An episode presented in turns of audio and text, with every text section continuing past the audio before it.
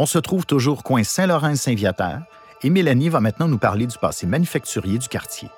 Depuis 2011, Mélanie anime des visites guidées et des conférences sur l'histoire des femmes, le syndicalisme et l'industrie du vêtement. On l'écoute. Nous nous retrouvons en face d'un imposant édifice en briques, l'édifice Peck. Construit en 1905, cet édifice témoigne du passé manufacturier ayant largement contribué au développement du quartier du Myland.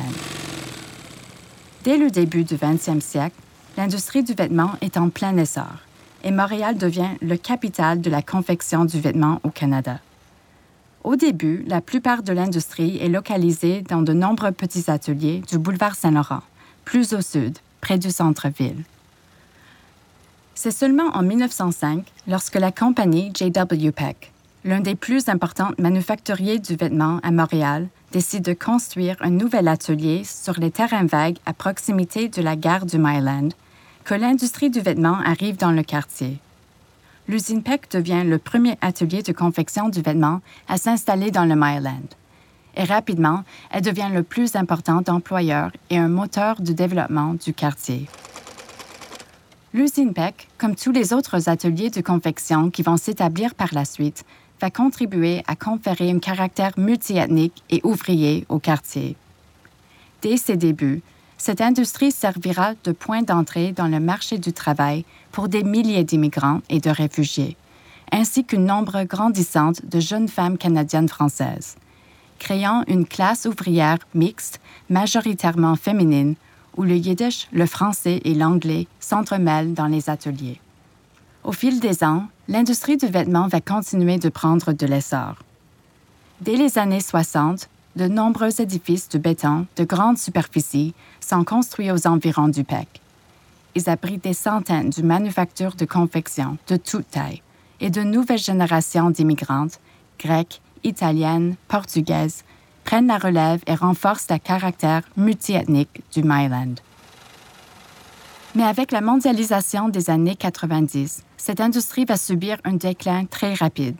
Des centaines de manufactures de vêtements ferment leurs portes, les unes après les autres, et des milliers de travailleuses perdent leur emploi. Durant les années 90, plusieurs de ces anciens espaces manufacturiers, maintenant vides, vont attirer une nouvelle population dans le quartier. Attirés par les grands locaux et les faibles loyers, de nombreux artistes, musiciens et designers viendront s'installer dans le quartier, transformant ces anciens ateliers de confection en ateliers d'artistes. C'est grâce à cette migration d'artistes que le Myland est devenu la plus importante concentration artistique au Canada. Depuis 1997, cet édifice est le siège social de la compagnie de jeux de vidéo Ubisoft. L'entreprise occupe maintenant la totalité de l'édifice Peck et loue plusieurs étages dans les édifices des environs. Tout comme JW Peck au début du 20e siècle, Ubisoft est devenu le plus grand employeur du Myland et a déclenché d'importants changements dans le quartier. L'arrivée de plusieurs grandes compagnies numériques ou high-tech dans le quartier n'est pas sans conséquences. La spéculation foncière et les hausses de loyers représentent d'énormes défis pour les résidents, les artistes et les petits commerçants du coin de nombreux citoyens, artistes et organismes se sont mobilisés et continuent de se mobiliser afin de conserver la diversité, l'accessibilité et la créativité dans le Mayaland. C'est vraiment intéressant de comprendre l'histoire industrielle qui est étroitement liée aux vagues d'immigration et de se rappeler que les femmes de différentes communautés étaient très actives sur le marché du travail et très exploitées aussi. On descend maintenant un peu plus au sud, sur Saint-Laurent, et on se retrouve au 5478 à la galerie Monastiraki.